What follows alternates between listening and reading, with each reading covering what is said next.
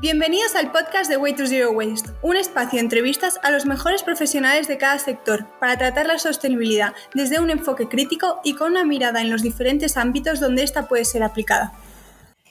Hola a todos, uh, hoy tenemos una nueva invitada en nuestro podcast, eh, Leticia de The Sustainable Teacher. ¿Qué tal, Leticia? Hola, buenas tardes, María, ¿qué tal? Muy bien, ¿y tú? Muy bien, muchas gracias por estar hoy aquí. No sé si te quisieras presentar un poco a nuestros invitados. Nosotros ya te conocemos ya desde hace unos meses, pero para aquellos que no sepan quién eres, eh, presentarte un poco. De acuerdo, pues bueno, me llamo Leticia y hoy por hoy soy profe de Instituto de Educación Secundaria en la Comunidad de Madrid y soy profe en concreto de Biología y Geología, aunque este año también doy clases de Física y Química. Cada año doy un poco de cosas diferentes. Eh, estudié Biología en la Universidad de Granada y luego hice un máster en Biodiversidad y Biología de la Conservación en la Universidad de Olavide, siempre Andalucía por ahora y acabé haciendo un doctorado en Ingeniería Agraria en la Universidad de Córdoba, Andalucía también. Ah, después, ah, estando en la investigación, siempre me ha gustado mucho, pero me di cuenta de que mm, no era el camino que quería seguir exactamente o no me el sacrificio que suponía para mí pues no me producía la felicidad que yo buscaba entonces di un cambio y en el último año del doctorado me preparé el máster de profesorado y cambié de la docencia en la universidad a la docencia en el, en el instituto. Y pues hasta desde 2018 que terminé la tesis hasta hoy he estado trabajando en distintos institutos y pues poco a poco he ido conociendo más al alumnado, porque claro, no es la misma realidad la de los jóvenes o los adolescentes de hoy en día que la de antes. Y al final decidí que la forma en que yo había aprendido a dar clase, o la que yo y tú probablemente siempre hemos dado clase, que es la como la clase magistral, pues no terminaba de convencerme para los chicos y chicas de hoy en día y empecé a hacer un nuevo sistema, bueno, no es nada nuevo, pero para mí era nuevo, que se llama clase invertida. Es un sistema en el que los deberes van antes de llegar a clase y entonces los chicos llegan a clase con la lección, con la parte teórica aprendida y podemos profundizar más en práctica en clase. Y a la raíz de esto decidí entonces que la plataforma para dar esas clases o para poner esos vídeos de teoría iba a ser YouTube. Y así nació Sustainable Teacher, que es mi perfil de redes sociales público en el que intento difundir de tres cosas en realidad, que al final están relacionadas entre sí. Obviamente es mi canal de docencia de clases de biología y además eh, doy, por un lado, como divulgación o enseño mi estilo de vida más sostenible que hace ya, pues sí, casi desde 2018 que también empecé a buscar un mundo más zero waste o low waste, etcétera, etcétera. Y luego también comparto consejos para profes desde mi experiencia, de lo que voy haciendo, de lo que voy aprendiendo, lo que me gusta. Y esos son pues las tres temas de, mi canal y de mis redes. Muy bien, a mí me encanta personalmente tu, perfil, aprendo un montón y creo que es súper didáctico, así que quien no te conozca, yo les invito a seguirte. Em, mi primera pregunta será, has dedicado, como vemos, casi toda tu vida a la ecología, a la educación. ¿Qué es lo que más, qué es lo que más has aprendido en este camino? Pues sobre todo creo que he aprendido que mm, hay mucho desconocimiento en la sociedad general en ambos temas, tanto en el tema de la ecología como también en el tema de la educación y de la educación ambiental en concreto, ¿no? Y siento que mm, ese desconocimiento y esa poca experiencia es lo que al final hace que la gente sobre todo por desconocimiento, no aprecie, pues como puedo apreciar yo por mi formación, pues o no entienda tanto cuál es la problemática en todo el tema de la ecología, de medio ambiente, cambio climático, ecosistemas, pérdida de biodiversidad. Y por eso intento de alguna manera divulgar y me gustaría que pues la formación que yo tengo más académica fuese de algún modo más asequible a la gente y por tanto se quitara un poco ese desconocimiento y si hubiera un mayor aprecio, un mayor entendimiento, por tanto. Es lo que creo que más me he dado cuenta a lo largo de este tiempo. Muy bien, lo hablábamos con nuestro invitado anterior que educar es la base, ¿no? Entonces, cuando tú hablas de educación medioambiental, eh, en una clase de secundaria, ¿qué entendemos por educación medioambiental? O sea, ¿a qué objetivo pues, responde? Por un lado, eh, creo que es muy importante aprovechar, porque siempre en clase tenemos un problema, los profesores que tenemos muchísimo contenido, currículo que dar, muchas cosas extra que queremos hacer y muy poco tiempo para, para todo.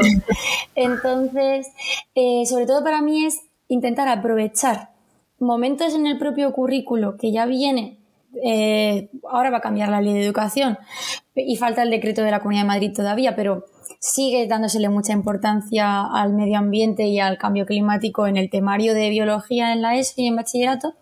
Y entonces eh, es intentar aprovechar y conectar cuando te toca tu temario y darles el contenido, intentar sensibilizarlos y profundizar y sobre todo conectar con su realidad. Últimamente mm, está siendo muy fácil esto, porque que si ha pasado que si Filomena o en geología lo del volcán de La Palma, y entonces al final, por desgracia, la realidad nos permite conectar de una forma más fácil con los alumnos que antes a lo mejor les sonaba todo un poco más ajeno. Entonces sí, sobre todo aprovechar y conectar. Y, y esa es la forma en la que yo entiendo la educación ambiental. Luego, por ejemplo, a hacer jornadas extraordinarias aprovechando las jornadas culturales o los días más tontos y hacer talleres. Por ejemplo, ahora en abril, antes de Semana Santa, hicimos un taller de champú sólido, que es el que yo uso, y entonces lo hago todos los años con mis chicos. Y también ahora estamos montando en mi instituto un huerto entonces son pequeñas excusas que aunque ellos digan pues un huerto, pues sembrar la tierra, plantar y ya está, al final les vas metiendo ahí temas de alimentación sostenible, circularidad, etcétera, etcétera. Son pequeños momentos y aprovechar, sobre todo aprovechar. Digamos que los niños entienden más cuando es algo palpable o que pueden ver, como, como decías, ¿no? Filomena, eh, el huerto, cuando pueden tocar y sentir qué es lo que están haciendo. Y una pregunta, tú hablabas de la clase invertida. ¿Cómo esta ayuda a cumplir estos objetivos? Pues sobre todo, como comentaba al principio, como no pierdo el tiempo, entre comillas, en dar clase magistral y en tener que estar peleándome con mis alumnos, como yo digo, de fulanito cállate, menganita no sé qué, fulanito atiende, eh, no pierdo el tiempo porque ellos ven en casa el vídeo, normalmente son 15 minutos de vídeo a nivel de tercero de la por ejemplo, este año. Tienen, lo ven cuando quieren, cuando están concentrados en su casa, cuando están tranquilos, lo pueden ver las partes que quieran, repetir las veces que quieran. Lo bueno es que cuando yo llego a clase, hacemos un pequeño momento de, mm, como mapa conceptual recordatorio de esa teoría, compruebo que la saben bien Hacen más cosas en casa, aparte de esto de ver el vídeo, tienen que tomar apuntes y tal. Compruebo que todo está donde tiene que estar y entonces el resto de la semana, que son tres horas en la Comunidad de Madrid, lo que tenemos de biología, lo puedo dedicar a profundizar en el contenido y siempre intento que una vez a la semana, una vez a la semana haya una actividad práctica. De modo que ahí es donde sobre todo les puedo meter más cosas de, de sostenibilidad o de mm, talleres o de esa conexión con el medio ambiente que a mí tanto me gusta. Y luego también con el ejemplo, ¿eh? Ellos me ven en los recreos siempre con mis envases reutilizables. Al final es un poco todo. Eres un referente, ¿no? Para ellos en este sentido. Se supone, ¿no? Que al final, lo queramos o no, ellos nos están viendo todo el día. Yo observo a 30, pero hay 30 observándome a mí. En, claro. en un aula y en un instituto ni te cuento. Entonces, sí, al final siento que soy como un referente, me guste o no me guste, lo soy. Vale, mi siguiente pregunta quizá puede parecer muy obvia, pero me interesa mucho la respuesta. ¿Por qué crees que es importante educar en el medio ambiente desde pequeños? ¿Por qué aprovechar pues, eh, la corta edad? Para mí es importante por dos razones. Una por la que te decía antes de que lo que he aprendido a lo largo de los años en tema de ecología y tal es que la gente no aprecia por desconocimiento. Entonces, si tú desde pequeños les das ese conocimiento en clase, es más probable que empiecen a apreciar eh, todas las problemáticas relacionadas con el medio ambiente y al medio ambiente en sí, a su conservación, ¿no? Eh, eso por un lado.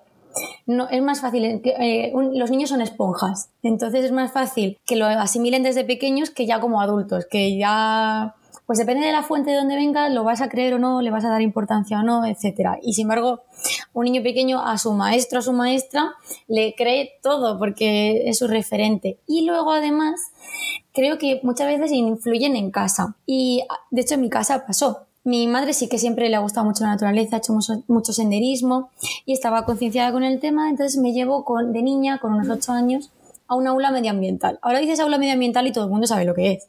Pero en aquel tiempo yo decía, sí, los sábados voy al aula medioambiental y la gente, ¿al qué? A la granja escuela. Ah, pero no era una granja escuela, era un más allá de, había animales, había huerto, pero había también valores, que era la, diferencia de aquel sitio. Y mm, allí nos hacían llevar cosas de reciclaje porque luego hacíamos talleres con esas cosas de reciclaje, pues instrumentos de música, lo que fuera. Entonces en mi casa se empezó a reciclar porque yo le dije, mamá, yo quiero llevar todos los sábados mi bolsa de reciclaje a, a, mi aula medioambiental para poder participar y apoyar los talleres. Y entonces creo que los niños también influyen en casa. Que muchas veces llegan y le dicen, oye, pues sabes que me ha dicho la profesora que han puesto los contenedores de orgánica en nuestra ciudad y no lo sabíamos, pues vamos a pedir la llave, la tarjeta al ayuntamiento, lo que sea. Y también influyen así. Qué bonito esto que cuentas. Y a nivel de país, ¿cómo crees que influye la educación medioambiental al país? A nivel de país, eh, creo que el tener este un aprendizaje un poco más holístico, voy a usar la palabra, que no sea solo el currículo del libro y tal, sino que se vean otras realidades y se comprendan más las cosas, creo que les dan más competencias, esa palabra está muy de moda y la nueva ley de educación sigue estando en la competencia, el saber ser y el saber hacer. Y creo que eso te crea o crea mejores ciudadanos con más capacidades para comprender, para conectar, para relacionar. Al final es como una cantera, ¿no? Si estos niños en el futuro ya vienen concienciados, pues en la universidad, en las empresas, demandarán esa parte más sostenible. Qué bonito esto que dices, que es como una cantera. Ojalá, ojalá sea así. Ojalá, ojalá sea así en un futuro y vayan creciendo niños concienciados. Eh, mi siguiente pregunta es sobre el origen de la educación. Es un tema eh, de controversia. Eh, unos dicen que la educación tiene que venir desde casa, otros la adjudican a la responsabilidad en las escuelas. ¿Dónde se desarrolla o dónde se debería desarrollar esta educación medioambiental en este caso? Pues sí que es un tema siempre controvertido y, no tiene una respuesta firme. A mí, la verdad es que estando en el máster de educación en 2017, 18, ya me dijeron, en la escuela se enseña y en la casa se educa. Vale.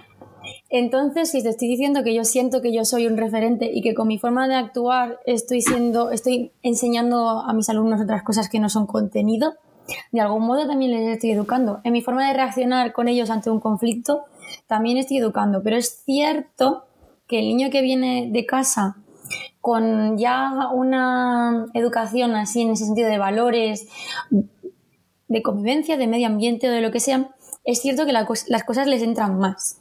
O igual, a lo mejor llegan a casa y dicen, pues la profe en el cole ha dicho que no sé qué, y los niños le dicen, los padres le dicen, niños, eso es una tontería. Y a lo mejor te desautorizan de esa manera. Creo que las dos cosas son muy importantes y que en los dos sitios se educa. Esta es mi visión personal. Pero que si en casa se comparte una filosofía más o menos similar a la de la escuela, es más sencillo que todo se asimile. Por supuesto, estoy de acuerdo. Que la educación viene por ambas partes y que con el ejemplo mm, uno puede educar de, buena manera, ¿no? Si al final tu profesora te enseña en estos valores y en casa también, pues va a haber un mejor recorrido. Eh, ¿Existen eh, parámetros que establezcan la necesidad y el beneficio de impartir una, una asignatura como es la educación ambiental? Em, yo creo que a lo mejor educación ambiental como tal no, pero sí que creo que cada vez dentro del currículo de biología el tema de la educación medioambiental tiene más peso. De hecho, la nueva ley de educación independientemente de política, etcétera, etcétera, también ha, surgido un poco para dar respuesta al cambio que la Unión Europea está dando al tema de la educación. Habla mucho ahora de retos y, de, mm. y se conecta mucho con los objetivos de desarrollo sostenible de la Unión Europea, que son 17, ¿no? Y los 17 van de sostenibilidad, pero hay bastantes relacionados en concreto con el medio ambiente y con la educación medioambiental. Entonces, creo que sí, que en general, tanto la, ley de educación a nivel nacional como luego ese es el guion que utilizan las autonomías para crear sus propias normas de educación, mm, para mí creo que sí, que ya hay ahí una serie de ítems que es necesario tratar y que los objetivos de desarrollo sostenible, sobre todo, que es lo que viene ahora de Europa, y esos retos eh, van a marcar mucho los próximos años de la ley educativa. Sí, debería estar presente siempre, ¿no? En, en, las clases, en las enseñanzas, tenerlos siempre en mente para trabajar hacia ellos. por ejemplo, los objetivos de desarrollo sostenible, estoy pensando en el libro de valores de mis alumnos, salen, o sea, los han estudiado este año. Cuando el otro día en clase les hablé, no sé por qué salió también, ah, en el de física y química salió, ya los conocían los de segundo de la ESO, o sea, empieza, empieza a llegar. ¿El libro de valores qué es? Perdona que te pregunte. O sea, hay una asignatura que yo no sé si va a seguir o no ahora, ah, que es valores, es lo, que antes llamábamos ética, que es lo, que Dan, los que no dan religión dan valores y tratan cosas. Entonces había un tema en, el que trataban, bueno, tratan Unión Europea y todo tal, y entonces había un tema de, de los objetivos de desarrollo sostenible. Y por eso ya les había llegado que me parece súper interesante que lo comentes porque cuando yo iba al colegio ética era me sabe mal, pero ver películas, ¿sabes? Y a mí me hubiese gustado que me hubiese... películas a lo mejor hablabas de qué? De la amistad, de la solidaridad, sí, y ya no salías de ahí. Y aquí pues hablan que sí de la Constitución, que sí de Europa, hablan de otras cosas. Eh, te voy a poner dos ejemplos, una clase de primaria y una clase de universidad. Eh, así a, grandes rasgos, cuando digo primaria puede ser secundaria. Sí. Eh, ¿Qué debería incluir un programa de educación medioambiental en esta diferencia de edades? Pues a ver, como te decía antes, en el caso de la primaria o de la, la básica, de educación básica, podemos decir, em, creo que tiene que ser siempre algo más palpable, lo comentábamos antes. Mm, cuanto más práctico sea y más divertido también, o más entretenido, va a entrar mejor. Eh, porque al final la conciencia se crea cuando ellos lo asimilan y lo comprenden. Entonces, mediante el juego, mediante talleres. también, por ejemplo, conectan mucho cuando una vez vinieron unos chicos a dar un taller medioambiental al instituto donde yo estaba, a las tutorías, y en, aquel año yo era tutora, y mm, empezaron, de hecho la receta del champú la aprendí de aquel taller, y empezaron a preguntarle a los chicos que por qué lo de reducir plástico y todo eso, y entonces empezaron a ponerles fotos, fotos de una tortuga, pobrecita, con las típicas anillas de refresco. Entonces creo que cuanto más visual y físico de manipulativo sea todo, es mejor en, en pequeños niveles. Y preguntarles qué soluciones pueden dar ellos en su casa. O sea, qué, qué cambios pueden hacer ellos como personitas que son, sin más.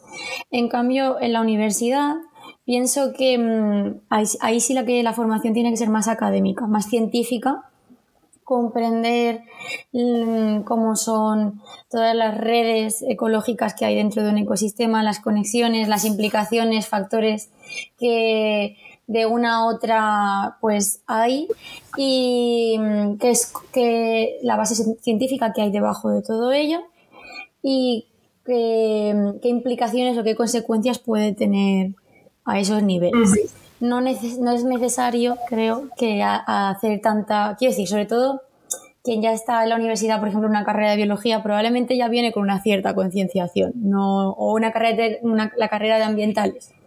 No es tan o sea, ya quizás es un poco obvio que la parte de vamos a hacer juegos y talleres para comprender qué es lo que está pasando está superada. Entonces creo que debe ser todo más científico, académico y comprender a nivel ya de cuál es la base que hay detrás de todo eso.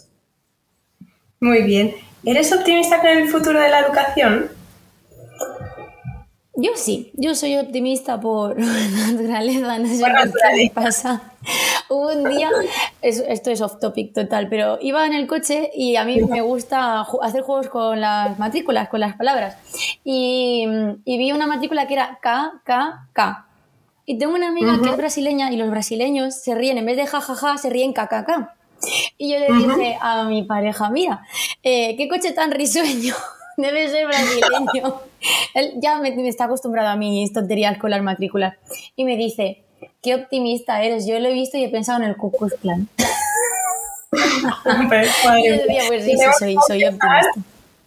Te tengo que confesar que tengo el mismo juego, ¿eh? de buscar palabras con las matrículas. Entonces, soy optimista por naturaleza y, y pienso que, que sí, que la educación va a ser o sea, va a seguir siendo buena y que se va adaptando a los tiempos. Siempre se dice, es que cada vez son más, los niños son más tontos, o cada vez trabajan menos, o cada vez son más vagos. Pues si fuera así, y cada vez la educación, el sistema educativo fuera peor, ya seríamos mm, tontos inútiles todos.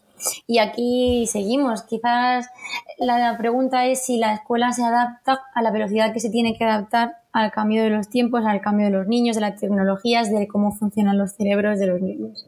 Pero yo creo que sí. Y es un cambio lento, pero creo que poco a poco cada vez se van metiendo más problemáticas reales de la sociedad en nuestro currículo educativo y van desapareciendo otras cosas que quizás no son tan necesarias hoy por hoy. Esto me lleva a la siguiente pregunta, que es la pregunta recurrente que vamos a hacer a todos nuestros invitados. Si mañana te dieran el control del Ministerio de Educación, ¿qué es lo primero que harías? Pues lo primero que haría, soy de forma realista, es ver qué presupuesto tengo. sin dinero aquí no se puede hacer nada. Y una vez que mm, tuviera el presupuesto, la siguiente pregunta que me haría es ¿a quién tengo que contentar? Porque detrás de todos los gobiernos hay una serie de empresas, hay una serie de bancas que te han estado apoyando para llegar ahí y a las que ahora no puedes olvidar porque te siguen apoyando económicamente. Y esa es la realidad pues, de todos los países de Europa, seguro y, la crisis energética que tenemos ahora es en parte una cuestión de estas políticas ¿no? que tenemos. Y es lo que hay. Entonces, eso sería lo primero, sería realista. Y una vez que supiera a quién tengo que contentar y con qué dinero cuento, intentaría hacer sobre todo políticas a largo plazo, que no sea como ahora viene un gobierno y vamos dando bandazos y dentro de cuatro años, sí, con suerte últimamente, cambia la legislatura y hoy en el otro gobierno y da un bandazo al otro lado. Entonces intentaría encontrar la forma de hacer políticas a largo plazo, que llegara el gobierno que llegara, se mantuvieran. Y sobre todo creo que hoy por hoy las haría en temas de energético, es obvio. En tema de transporte, también. Eh, no sé, últimamente hay mucha polémica con el tema del AVE y que si va a llegar el AVE a toda España y a todos los sitios. Y tengo un, un amigo que, mm, bueno, pues eh, ahora de hecho ha, entrado en Adif a trabajar y él dice que es que es imposible, económicamente no es sostenible tener AVE en toda España, que lo que hay que hacer es electrificar las vías que ya existen de tren convencional, media distancia, como lo queramos llamar, y que esa sería una solución mucho más obvia que estar peleándonos que si a Extremadura llega el AVE o no llega el tren o lo que sea. Y luego la tercera cosa en la que yo me centraría más sería todo el tema del zero waste en sí, porque creo que ahora con la pandemia hemos hecho un camino para atrás enorme. Además, hay que avanzar mucho en pensar realmente que es necesario tener empaquetado envases de un solo uso. Obviamente hay cosas que tienen que seguir, medicinas, medicamentos, todo lo que no hay discusión. Pero quizás a lo mejor habría que regular que no hace falta vender un limón dentro de, o un pepino dentro de una bolsa de plástico. Me parece una medida excelente. ¿En temas de educación algo, Aries? Pues fíjate, mmm, no metería nada más. No, nada de creo que últimamente está bien como está. Muy bien. Me encanta. Creo que, creo que va a, una, la evolución en ese sentido es buena. Ok, evolución progresiva le llamaríamos, ¿no? Sí. Muy bien. Em, entonces, la investigación de lo sostenible en el ámbito universitario eh, ¿qué consideras? ¿Que debería ser algo, una oportunidad o un requisito? Es decir, algo opcional o algo que deberíamos incluir en todos los trabajos de fin de grado o, proyectos, algo a tener en cuenta siempre. Hoy por hoy creo que debería ser un requisito. Estamos en un nivel, digamos, del reloj este ecológico que hablamos, de subidas de, mm, o de, cambios de escenarios climáticos de estos que da el IPCC ahora en los informes que ha salido ahora hace poco un informe en el que no nos podemos permitir otra cosa. Y mm, quizás si desde la universidad a todos los estudiantes de todas las carreras se les diera eh, una asignatura de cómo de sostenibilidad en su empresa, ya sea transporte, ropa mm, o simplemente tema de eficiencia energética en el edificio donde trabajen, lo que fuese, sería para mí muy importante y necesario. Muy bien. Como profesora, ¿qué crees que qué papel crees que debéis conformar en la elección o tutorización de los alumnos a la hora de escoger una carrera? En ese sentido, soy muy humilde creo que mm, no deberíamos influir en nada. Simplemente yo enseño mi pasión intento eh, compartirles o transmitirles esa pasión. Habrá quien la coja y la comparta, habrá quien no la comparta.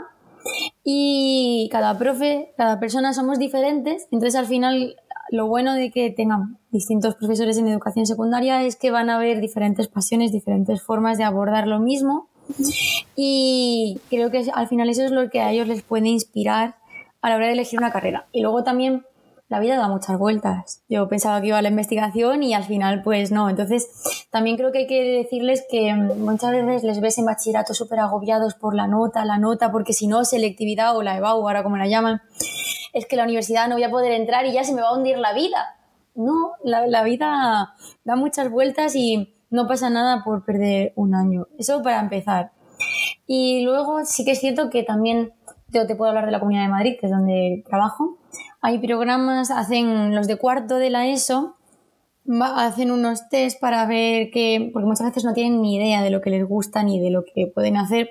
Entonces hacen unos test que en, la que, en los que van dando sus gustos y sus orientaciones y les dan una serie de salidas profesionales que puede ser que les interesen realistas. Y luego también, pues en todos los centros está la orientadora o este año sin más le dije a un chico, porque un chico de tercero de la ESO, profe, es que yo quiero estudiar biología. Pero le dije, pero tú sabes lo que es biología.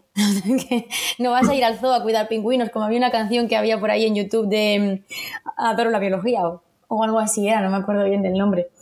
Y eh, entonces le dije, mira, te voy a enseñar. Métete en la página de la universidad, eh, busca la carrera que quieras y mira las programaciones didácticas y mira las asignaturas que hay en cada curso. Si no sabes qué es algo, pues lo buscas en Google, que te vas a enterar. Entonces, eh, pues al final vas orientándoles así también, ¿no? Cualquier profesor, no solo el departamento de orientación, puede hacerlo.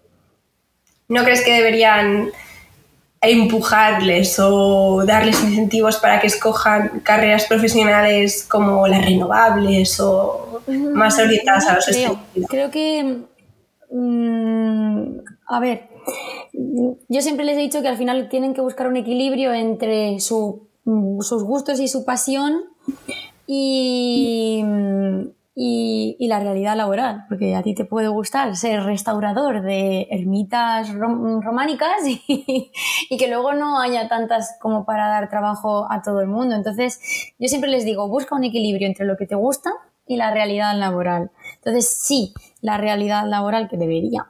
Empieza a tender a buscar más Em, ingenieros que se enfoquen en temas sostenibilidad, pues sí, adelante. Pero no creo que haya que forzarles porque al final, si no les gusta, lo que vas a hacer es haberles hecho perder un tiempo. Porque no pasa nada cambiar de carrera, no pasa nada perder un año, pero si no lo pierdes, mejor. Porque el muy es muy grande. Me encanta todo lo que me cuentas. Hasta aquí la primera parte de la entrevista. A continuación vamos a seguir hablando en el siguiente episodio de temas de criterios ESG en las universidades, el mundo profesional y qué camino tomar. Muchas gracias y habéis llegado hasta aquí.